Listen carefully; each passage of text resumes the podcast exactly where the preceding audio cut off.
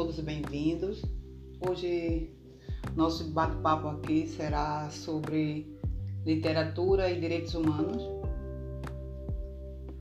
É, apresentaremos a relação entre direitos humanos e literatura social. Analisaremos a obra Ajax de Sófocles com base no teórico Antônio Cândido, em sua obra O Direito à Literatura. Bem, para Antônio Cândido, ele considera a literatura como um bem básico, primordial e um bem básico é, universal, pois ele acredita que a literatura nos, nos humaniza. Além disso, a literatura atua como um instrumento de apresentação de problemas na sociedade, como restrição dos direitos ou de negação deles. Dessa forma, o autor considera como bem básico não apenas os que asseguram a sobrevivência física em níveis decentes, mas os que garantem a integridade espiritual. Na obra Ajax de Sófocles, podemos encontrar uma relação estreita com os conceitos apontados na obra do teórico anteriormente citado. Em Ajax, a peça mostra o dilema para se cumprir uma lei divina que está sendo negada para se cumprir um decreto colocado, segundo os valores da época, onde a máxima grega era fazer mal aos inimigos e bem aos amigos. Ajax, num surto psicótico provocado pela deusa Atena, mata os animais, julgando que eram os chefes gregos que lhe haviam negado a herança das armas de Aquiles preferindo atribuí-las a Ulisses. Diante de um mundo que o herói não reconhece, então despede-se de toda a natureza e cai sobre a ponta de sua espada. Menelau ordena para que o cadáver de Ajax não seja sepultado. Teucro, irmão de Ajax, luta pelo direito de enterrar o seu irmão e manter a honra do herói lembrando que sua linhagem não é inferior à do chefe supremo da expedição.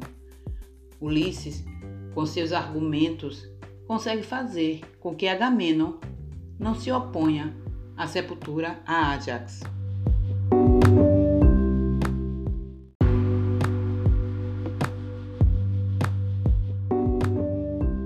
Em Antígona de Sófocles, o rei Creonte, rei de Tebas, proíbe, com decreto, o sepultamento de Polinices, irmão de Antígona, e esta luta para que isso seja feito e termina ela mesma fazendo o enterro e prestando as honras fúnebres. É, aqui a gente pode perceber também que as experiências humanas estão sempre se repetindo.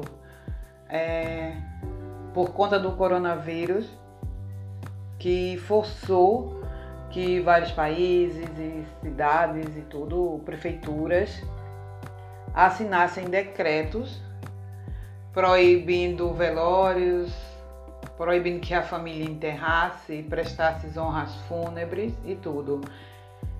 É, então a gente pode sentir a dor das famílias proibidas de enterrar seus entes queridos. Aqui, por força do, do isolamento social do coronavírus e